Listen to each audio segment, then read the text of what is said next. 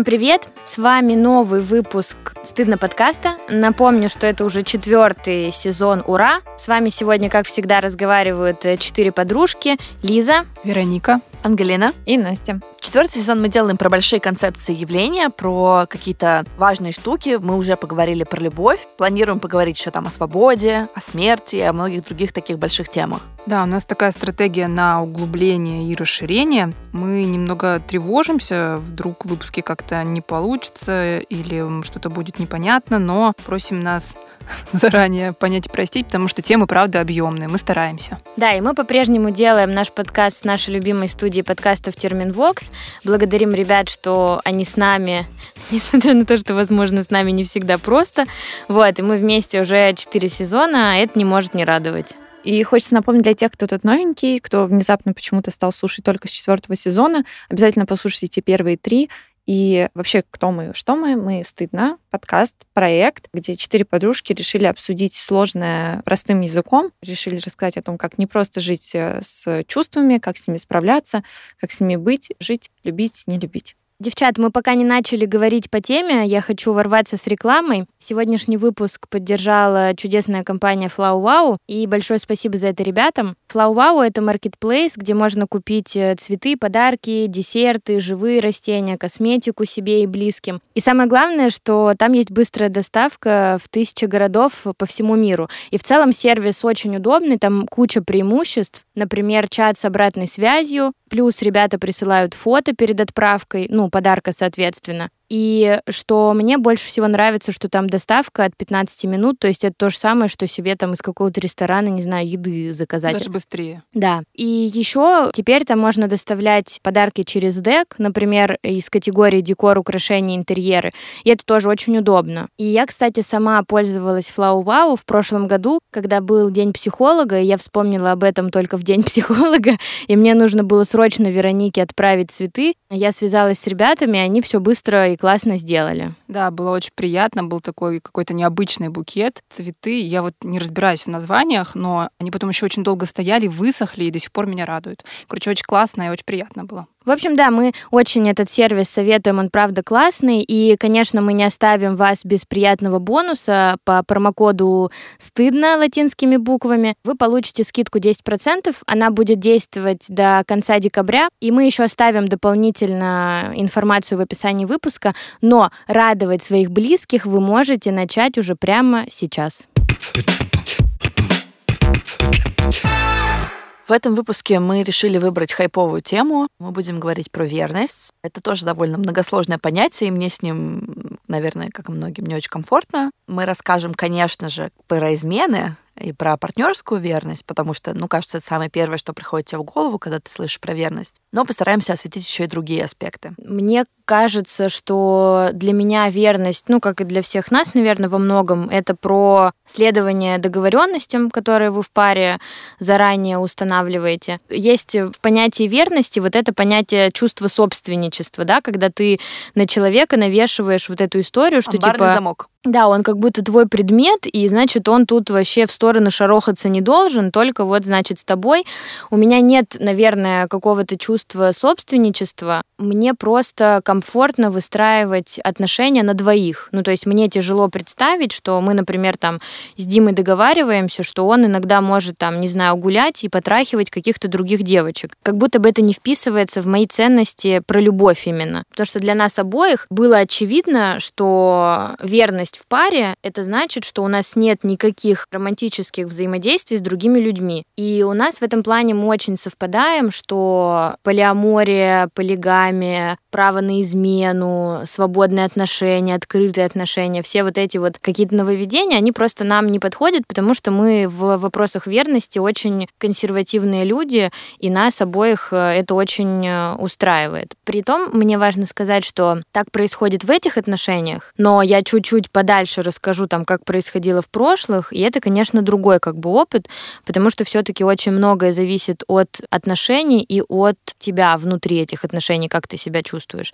При этом у нас все телеграммы, чаты, все всегда открыто, он пользуется моим телефоном, я его, он моим компом, я его, то есть у нас вопрос... Приватности нет.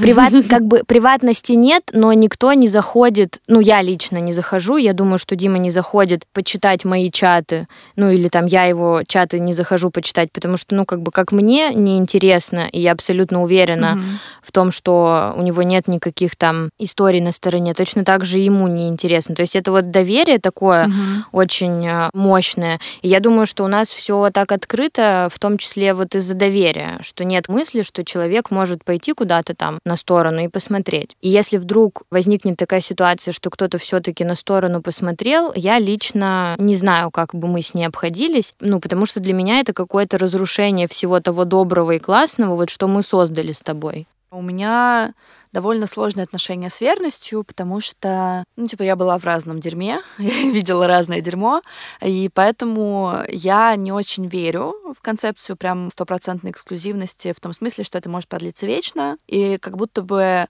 я когда-то увидела и услышала, сейчас появился термин, что современный человек живет, в принципе, серийными ногами, то есть он переходит из нескольких каких-то больших партнерств mm-hmm. по жизни. И я смотрю на отношения, наверное, вот с этой точки зрения, и вот как мы в выпуске о любви говорили о мифе о романтической любви, в нем одна из важных частей, что любовь это раз навсегда. И я стараюсь в это не верить, потому что я пытаюсь избавляться от этого идеалистического представления, и даже находясь в отношениях, я все равно думаю и как будто бы говорю себе о том, что это может быть надолго, но я не знаю, что такое навсегда, и поэтому я скорее смотрю на отношения как на то, что вот сейчас нам круто вместе, круто, если это продлится дольше, как можно дольше, но если вдруг нам станет плохо в этих отношениях, если вдруг кто-то захочет хочет уйти, что возможно. Просто понятно, что я стараюсь не просыпаться каждый день, не думать, что он собрал вещи и уехал из квартиры со всеми тапками, а просто, ну, что разойтись — это нормально. Ну, смотри, да, я с тобой согласна про вот эту серийную моногамию, да, что вот мы в течение жизни находимся какие-то длительные отрезки времени с разными людьми.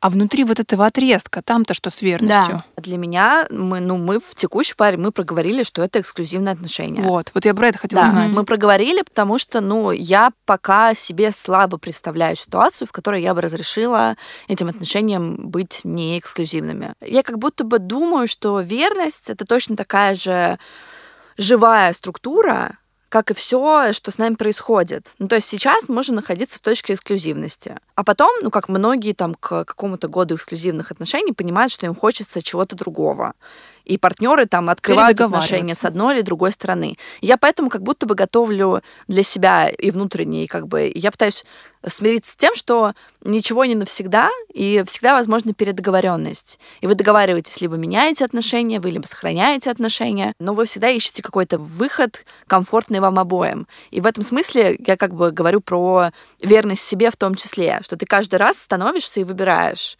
это подходит мне или нет. Да, я просто быстренько хотела, что я слушаю Ангелину, и у меня немножко протест такой, типа, внутри бурлит, но в том плане, что я знаю свой характер, и вот этот запрос огромнейший у меня на эксклюзивность и на мою уникальность, что только я одна такая, и только со мной такая близость, и для меня это правда важно. Я думаю, что ты точно права в том плане, что нужно сверять часы по ходу пьесы, типа, может быть, в ваших отношениях правда что-то изменилось. Но я не могу себе представить, что я договариваюсь на какие-то открытые форматы, то есть это скорее история про то, что мне это не подходит, сори, ну, потому что я свой характер и свою вот эту заебность по поводу своей уникальности очень хорошо знаю. Нет, я просто думаю о том, что вот ты говоришь мне, что тебе это не подходит, и я внутренне, у меня есть сопротивление, что вот эта история, что я самая эксклюзивная, я со мной, только со мной это возможно, для меня это как будто бы кажется таким неким проявлением чуть-чуть слабости с моей стороны что если я себе это разрешу, что типа я такая эксклюзивная,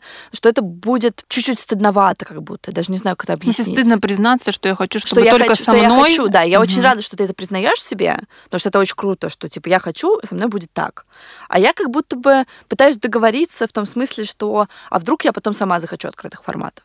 Мы немножко затонули аспект верность себе, и ты, Ангелина, вот когда говорила про верность в партнерских отношениях, говорила, что нужно, да, периодически как-то чекать и смотреть, а не изменилось ли. Мне кажется, что мысль про верность себе там тоже нужно периодически чекать и смотреть, потому что вот я вспоминала себя, например, в юном возрасте. Для меня измены там 18, 17, 19 лет были чем-то очень грязным, вообще кошмарным, плохим. Я думала, что я такое никогда не прощу, такого никогда не сделаю. Фу, это вообще какие-то гадости и делают отвратительные люди. Но становясь старше, знакомясь с разными людьми, с их историями, плюс получив там психологическое образование, какой-то опыт работы психологом, и понимаю, что все не так эм, однозначно, дурацкая фраза. Ну, однобоко, да. Да, что все вот не только не белое и черное, что вот если ты верен, это супер, а если ты изменил по какой-то причине, значит, это отвратительно, да, и грязно.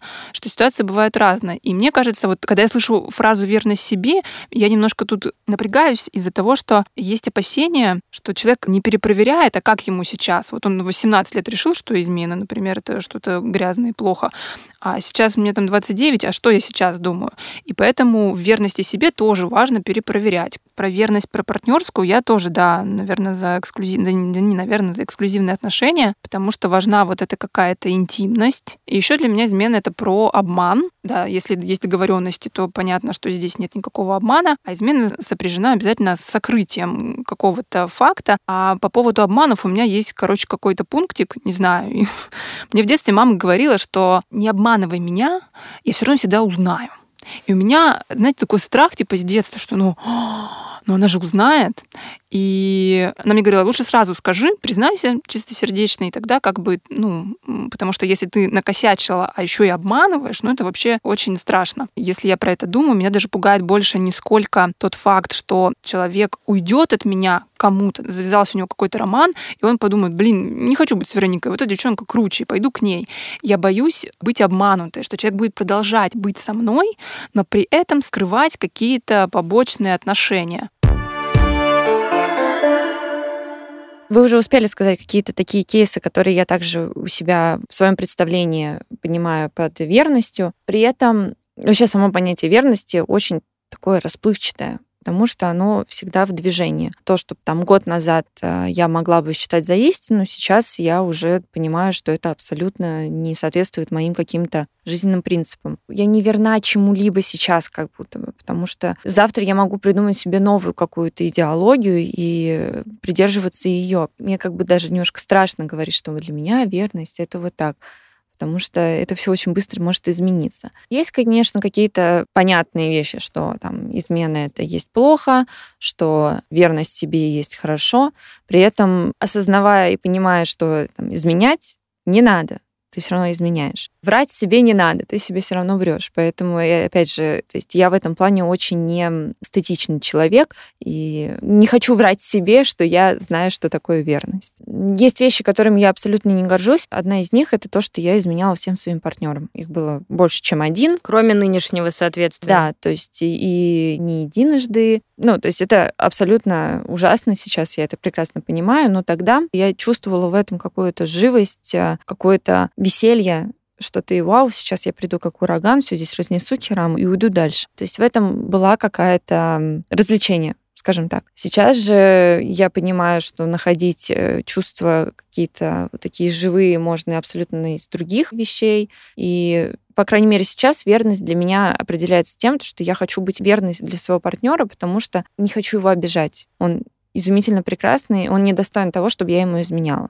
Возможно, если бы со мной сейчас был какой-то другой человек, я бы продолжила свой вот этот путь шальной императрицы, не знаю. По крайней мере, вот какая-то новая константа в моей жизни появилась. Я хотела добавить к Насте, что меня зацепила фраза, что измена это плохо, хотя я человек, который вот придерживается консервативного подхода к верности в отношениях. Мне кажется, что люди ошибаются, правда. И мне кажется, что измена в хороших, добрых отношениях может быть действительно ошибкой, если это не системная ошибка, да, то есть если там человек не 10 раз тебе изменил, и каждый Не раз... вторую семью, например. Да, и каждый раз говорит, я больше так не буду. Да, это неприятно, но очень многое зависит от того, как изменивший дальше будет вести себя в ваших отношениях. Понятно, что ничего хорошего в этом нет, но мне в этой ситуации как будто бы не хочется стигматизировать. Нет, да, не, мы, не типа... шей, мы не шеймим тех, кто изменил, потому что, правда, да, мы про это попозже поговорим, могут быть разные причины, могут быть разные события. Мы никоим образом не говорим, что тот, кто совершил измену, он какой-то изменщик поганый, фу, типа, и давайте закидаем его какашками. Нет, просто мы, ну, разбираем вот с ну да, сторон. я вот про это. Мы уже начали говорить об изменах, и мы планируем рассказать об изменах с четырех сторон. Первая сторона — это тот, кто изменяет, вторая сторона — это тот, с кем изменяют, Третья сторона — это тот, кому изменяли. И четвертая — это свидетели. Эту идею вот четырех сторон я подсмотрела в книге у Марины Травковой «Неверность». Мне кажется, что она позволит так широко или с разных сторон посмотреть на этот аспект. А можно начать с человека, который изменял? Давай. Наверное, первое, что я для себя выделила, когда начала изменять, начала этот долгий путь ужасный. То, что сделать все возможное, что если ты изменяешь, ты оставляешь это с собой что ты никогда ни за что не делишься партнером тем, что ты изменил. Потому что есть вот этот вот момент перекладывания ответственности, что типа, фух, я высказался, все, теперь неси ты этот камень, потому что партнеру не нужна эта информация. А как сохранить честность и доверие в отношениях, если ты знаешь, что у тебя камушек за пазухой, а твой близкий человек понятия ни о чем не имеет и живет как жил? Ну, я ж люблю своего близкого человека. Я не знаю. Я люблю, поэтому изменяю. Но это понятное дело, что все отношения, в которых я находилась до, это не пример здоровых, хороших отношений. В хороших отношениях изменять ты не будешь как будто бы ты просто будешь направлять всю энергию вот как раз в отношения, чтобы не допустить этой измены ни со своей, ни со стороны партнера. Как будто бы, ну вот у меня такое представление теперь уже. Потому что я прекрасно понимаю, что я изменяла по абсолютно разным причинам, но чаще всего потому, что мне чего-то не хватало здесь, и для того, чтобы это не чинить, я просто уходила куда-то в другое место. И чаще происходило так, что это было не одноразовая какая-то история. Я кочевала из отношений в отношениях с людьми, с которыми я изменяла. И только сейчас у меня появилось вот это осознание, что вау, а ведь можно чинить все здесь, чтобы не искать куда-то что-то где-то. Я искренне не хочу, чтобы мой партнер мне изменял или, ну, это про другое уже. Короче, человек, который изменяет, он очень много врет. Ты постоянно врешь, ты постоянно в таком ощущении небольшой паники, тревожности, что это рано или поздно узнается, но ты не очень этого не хочешь, ты этого боишься, ты всегда в страхе, что что-то может пойти не так. Но есть ужасное в этом, что тебе это нравится, что ты дополняешь, говорю, своей жизни вот этой перчинки и остроты, что меня могут поймать в любой момент. И поэтому ты как будто еще больше в это вливаешься. Чаще получалось так, что я просто прекращала отношения и уходила к тому, с кем я изменяла. И там ты такой все еще на этом, типа, вау, прикинь, что с нами произошло, вот так и так. А потом ты здесь снова скучно. А потом ты снова ищешь остроты все-таки для тебя измена больше про скуку и про добавить остроту, ну, как бы жизни. Просто ты сказала фразу про то, что что-то в отношениях перестает работать, и ты идешь и получаешь это в какие-то другие отношения. И я, как человек, которому изменяли, слышу это, ты хуёвый, и ты виноват в том, что тебе изменили. Хотя на самом деле я понимаю, что ты вообще не это говоришь. Ну, то есть это вообще не про это. Ну, как бы частично. Виновата и я в том числе. Как бы я не в белом пальто, и не такая, что он ничего не хочет хочет делать, поэтому я пойду дальше куда-то. Нет, абсолютно нет. Чаще это просто неумение разговаривать, и тебе хочется все равно как бы вину эту на кого-то свалить. Ну, типа, я не виновата, что ты меня вынудил, просто вынудил пойти с кем-то тусить, потому что ты мне не даешь то, чего я хочу. А оказывается, можно прийти и сказать, слушай, я вот кое-что хочу. А ты-то как бы и не говоришь, чего ты нет, хочешь. Нет, Прикол нет, нет. А зачем? Mm-hmm. Зачем тратить ресурс здесь, когда можно спокойно и легко сделать это, ну, при этом измена чаще происходила, это не всегда было про сексуальное. Было очень много про флирт, какое-то общение, близость. И потом с этой близости мы уходили в сексуальное. С сексуального уходили в отношения. Тема, что ты не рассказываешь партнеру, меня прям очень триггерит, потому что, ну, для меня, я слушаю и думаю, типа, блядь, это же, ну, типа, у нас что-то сломалось, ты пошел или пошла это чинить в другие отношения. А я про это не знаю. А я вообще хз сижу. Ну, Типа, почини со мной или скажи, что развалилось. Потому что я бы, наверное, да, я бы хотела знать про измену партнера, я хотела бы знать, что он делает, с кем он что делает. Нет, мне в деталях рассказывать. Но если что-то произошло, то я бы хотела об этом знать, потому что это говорит про наши отношения. И поэтому история про то, что человек в себе что-то там носит годами или какими-то месяцами, мне кажется гораздо более разрушительная, чем если вы этот камень сразу разрешите. Я, наверное, очень бьюсь в этом смысле за честность, Хотя я там буду стороной, которая не очень про честность. Ну да, то есть вот это же про какую-то там типа чистоту и честность в том числе, да. А давай ты будешь хорошей стороной. Расскажи про сторону, которой а. изменяли. Я уже говорила вам много раз, что я была очень долго в плохих отношениях. Они были сильно абьюзивные. У меня был сильно нарциссичный партнер с избегающим типом привязанности. То подойди, то отойди. Он мерцал, он был холодный, он был отстраненный. Были какие-то просветы, что он он раскрывался и говорил о каких-то там своих болях, но это было очень редко, чаще всего он очень быстро схлапывался, там не достучаться уже было.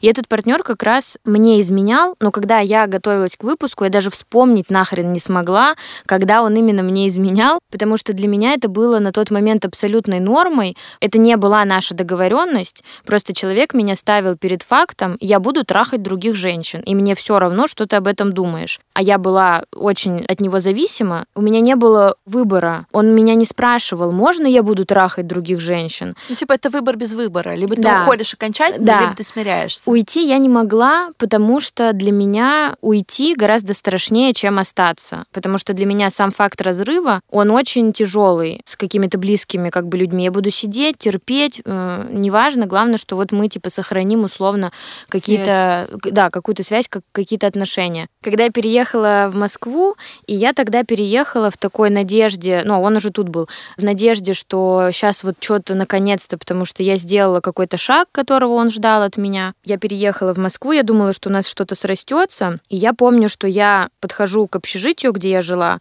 а он стоит э, рядом со своей машиной и с моей одногруппницей. И видно, что, ну, они такие, ну, вот как вам сказать, да, люди после секса, ну, видно, я не знаю. Mm-hmm. И что-то началось там пык-мык, тык-тык, э, а девочка не знала, что у нас с ним какие-то взаимоотношения. Она мне потом рассказала в итоге, что они трахаются. Я такая, ну что ж, ну так он так и меня, и ее, ну ничего страшного. А у тебя не было ощущения, что ты не хочешь заниматься с ним сексом, зная, что он спит с другими? Ты знаешь, у меня вообще есть ощущение, а, что я было, типа, вообще что я с ним в целом не хотела. То есть у меня было такое, что я знала, насколько для него секс значим, поскольку он хавает это ото всех. Ну то есть он прям вот он как голодный, бешеный, да, голодный, жадный, прямо блядь, трахал, как будто вот он умрет, если этого не сделает. И я понимала, что если я в наших взаимоотношениях отсеку секс, там вообще ничего не останется. Ну, то есть никакого смысла со мной тогда оставаться не будет. И потом, я помню, был очень яркий эпизод, когда я сидела у университета перед парой, и ко мне садится вот эта вот девочка, которая была тоже вот в этой постели. Я не могу это описать вообще, как это работает. Она садится, она была в короткой юбке, у нее были капроновые черные колготки, как сейчас помню. Я смотрю на ее ноги, и я знаю, что он их трогал сегодня ночью. Вот я просто смотрю, и я, я блядь, знаю, мы сидим, она реально начинает мне рассказывать, что она приехала только от него, она у него ночевала. И понятно, что это вот, с одной стороны, как бы у тебя вечно что-то падает внутри, а с другой стороны, ты настолько к этому привыкший, и ты настолько уже себя ненавидишь и не уважаешь, ты настолько себя виноватым в этом считаешь. Я могла бы похудее быть, я могла бы повеселее быть, я могла бы одеваться по-другому. Ну, то есть вот эти вот все мысли про то, что мне кажется, часто человек, которому изменяют, винит в этом себя. И вот в этой вот вине мне абсолютно было не до боли по поводу измены и не до вины. То есть я его не винила. Он настолько меня убедил в том, что я заслуживаю вот этого и что я сама в этом виновата, что я даже не ставила как бы это под вопрос. И поэтому вот, может быть, вот этот опыт у кого-то откликнется похожий, мне не было больно. Я не рвала на себе волосы. Ну, потому там. что это как будто само собой разумеющееся. Ну, в смысле, да. ну вот, да, ну я же вот не такая. А как будто бы можно сказать, что это какая-то адаптивность психики, что если ты существуешь в таком формате много-много лет, иначе ты просто, ну, чокнешься. Ну, ты ёбнешься, да. Да, там же Лиза еще говорила, что вот этот разрыв, сам разрыв да, отношений, он был гораздо болезненнее его представлять, чем то, что происходит в отношениях. И для того, чтобы как-то выдерживать то, что происходит в отношениях, а происходит что-то жесткое, как-то нужно, ну вот, в чем-то себя убедить, как-то себя защитить, и тогда вот таким образом Да, но, честно говоря, вот я сейчас это все рассказываю, и мне так тошно. Мне даже тошно не только от того, что как бы это происходило, и это было вот так, мне тошно от того, как мне в этом было, как я не замечала, насколько там это меня разрушает, как я не замечала там, как мне больно, потому что вот я сейчас рассказываю, и мне больно, ну вот сейчас, потому что я такая, типа, блин, а что такого было-то? Ну, а почему надо было со мной, типа, так делать? А почему я там со всеми телками этими дружила, потом оправдывала там всех его? И это тоже что-то про разрушение личности, как бы. Ну вот когда это систематически, когда ты из этого не можешь выйти, это, конечно, очень разрушает твою психику по итогу. Ну и вот еще последняя мысль, что, наверное, самое ужасное и чего, наверное, не стоит делать людям, которые там изменяют или планируют, это шеймить, ну, партнеров, которым вы изменяете, потому что кроме того, что сам факт измены как бы происходил, я, например, точно знала, кто из тех, с кем он спит, лучше делает минет, чем я. Он тебе рассказывал? Ну всё? да, то есть Ебать. здесь я подлинилась слегка. Я наверху очень плохо работаю. То есть вот там вот, ну, очень много каких-то подробностей, которые мне были не нужны на самом деле. Очень жаль, Лиз, да, очень жаль, что это происходило с тобой. И, может быть, мы его отпинаем наконец. Очень хочется. Я здесь представляю сторону с, которые изменяли. И она тоже довольно неприятная и болезненная. И это был довольно сраный период моей жизни, о котором я не люблю разговаривать. Я была стороной, с которой изменяли. Я знала, что человек, с которым я сплю, он находится в отношениях. Когда это все началось, я была в периоде, когда это ко мне не нужны отношения. Я хочу, чтобы было просто весело и хорошо. Я вышла из депрессии. Мужички говноеды, мне ничего не надо. Вот я хочу развлечений. И так получилось, что вот завертелись вот эти отношения в кавычках. Соответственно, я сразу поняла, что человек находится в отношениях, значит, он не будет притязать на мою какую-то свободу. То и тебе это подходило? Да, да. И изначально это был для меня очень удобный формат, потому что я получаю там секс, какое-то обожание, еще что-то, потом мы расходимся и до следующего раза. Какое-то время все работало прекрасно до момента, когда в этом появилась какая-то романтическая тема. Она появилась сама собой, никто ее не форсил, мы это не обсуждали, просто это начало появляться само. Здесь обнялись, здесь за руку взяли, здесь еще что-то, здесь поговорили чуть ближе, здесь еще что-то. И как-то это все перетекло в какие-то отношения, отношения. И вот после того, как это перетекло, это стало уже больно потому что человек высказывал мне какую-то свою ревность, хотя я была в ситуации, когда я как бы, извините, любовница, я чувствовала, что мне не додают, при этом у меня все время была вот эта головная история, что а в смысле мне не додают, я же ничего не могу просить в этой ситуации. И ты находишься в тупике, из которого очень сложно выйти, еще и потому, что я принципиально не хотела разрушать его отношения.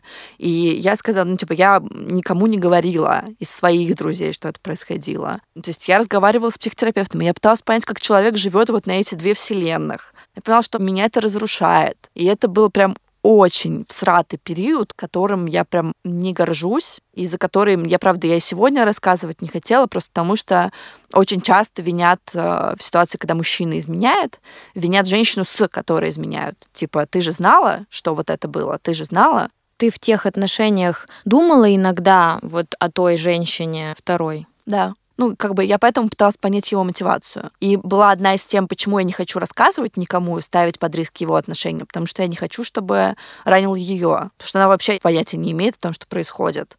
И это тоже тебя загоняет в угол, где, с одной стороны, ты весь такой в пальто. А на самом деле вот этой договоренности между ними не было. Возможно, она была недопонята. Или неизвестно. Короче. Непонятно. Угу. И я как будто вот вокруг него ходила на неких цыпочках, чтобы не порушить его отношения. При этом я как будто бы оказывалась за буйками где-то. Ну и четвертая сторона — это свидетель, это моя история, потому что на самом деле измена — такое событие, которое может ранить вот не только тех, троих, кто включен в этот треугольник, да, но и тех, кто видит все это происходящее. Ну, например, вот я была ребенком, в семье которого произошла измена. Моя мама изменила или изменяла, не знаю, как правильно сказать, моему отцу.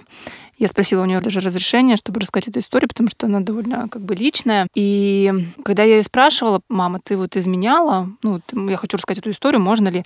Она задумалась и сказала, что, блин, ну вообще вроде как с ее слов она не воспринимает это как измену, потому что ей казалось, что она закончила отношения эмоционально. У них были сложные отношения с папой, он страдал алкоголизмом, и ну, в какой-то момент отношения начали рушиться. И она там тоже как-то долго прощала, пыталась наладить эти отношения, но в какой-то момент поняла, что все, ну, типа уже ничего не изменишь, и они были в браке, но для нее эмоционально они завершились. Поэтому она как будто бы не считает это изменой, потому что для себя она что-то определила. Но по моим воспоминаниям, для папы это было больно и нифига не определено, то есть он про это не знал, они про это не договорились, ну, то есть не было такой договоренности, что вот мы в браке, да, но уже там какие-то другие отношения у нас есть.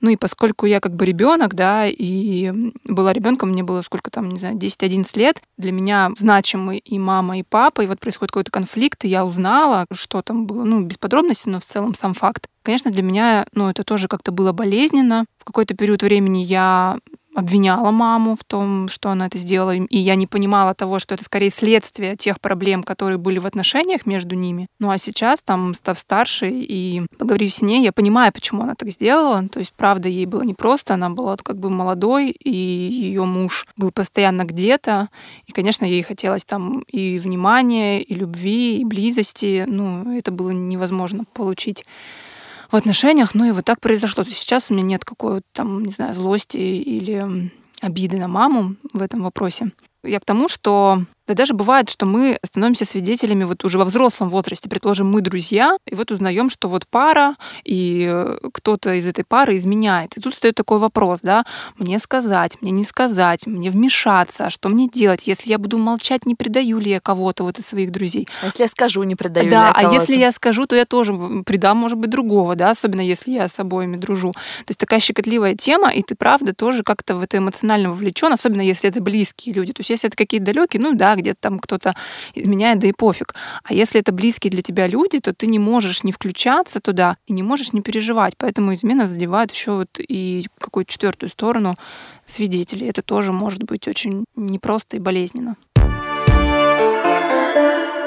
Вообще возможно сохранить отношения после измены? С терапевтом у нас недавно была сессия, и я к ней пришла с таким запросом. Вот вы давно с мужем, с 20 ее лет. У меня много тревоги про будущее в отношениях, потому что сейчас все хорошо, а что там через 10 лет, я не знаю, мне страшно. Расскажите мне про ваши отношения, типа, куда уходит любовь и уходит ли, были ли какие-то кризисы и как вы их преодолели. Моя терапевт поделилась со мной тем, что главным кризисом была измена, ну вот мужа? Ей, да, для нее как бы это был очень там тяжелый болезненный опыт и все такое. Она мне в красках не рассказывала, как они это преодолевали. Я так предполагаю, что там на семейной терапии, скорее всего. Но они остались вместе, и у них все хорошо. То есть они это пережили, они это как-то там проработали, простили и все такое. И она мне сказала такую фразу, что это не про любовь, опять же, это типа про выбор.